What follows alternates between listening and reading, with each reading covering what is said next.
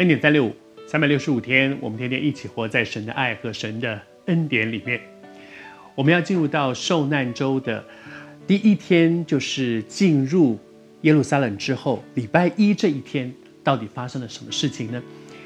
在圣经里面啊，特别在四卷福音书里面都记载到，耶稣做了一件事，叫做洁净圣殿。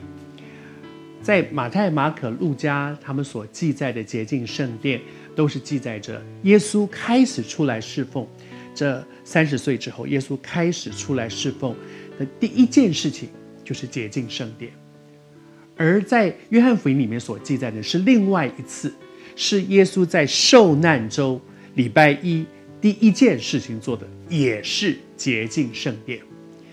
在圣经里面两次记载，在耶稣其实耶稣在地上真正出来服侍只有三年半的时间，这么短的时间里面，可是这两件事情，这一件事情两次被记载，而且在这一件事情当中是这么清楚的记载，都是在他的服侍一开始的时候，一开始出来侍奉，受难周是耶稣整个侍奉的这个最高潮，走向十字架。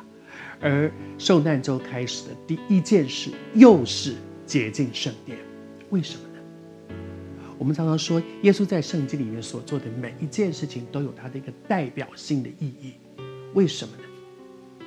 主在提醒我们，所有的服饰，第一件事情是洁净圣殿。那个意思不是说大家都到教堂去大扫除。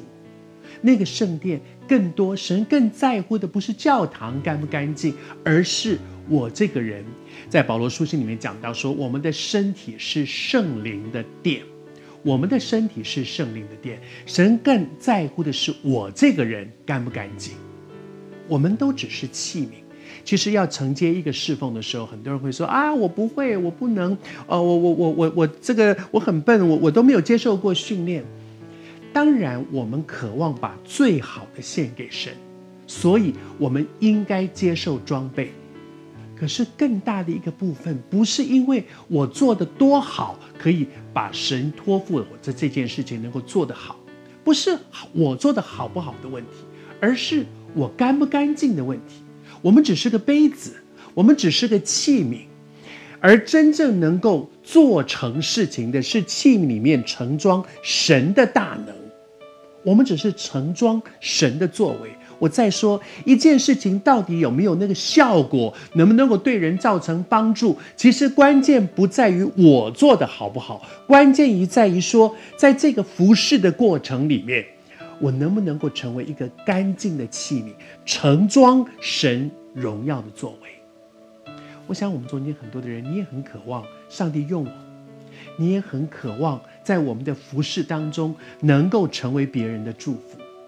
关键不是我做的好不好，关键是我的生命在上帝的眼中干不干净。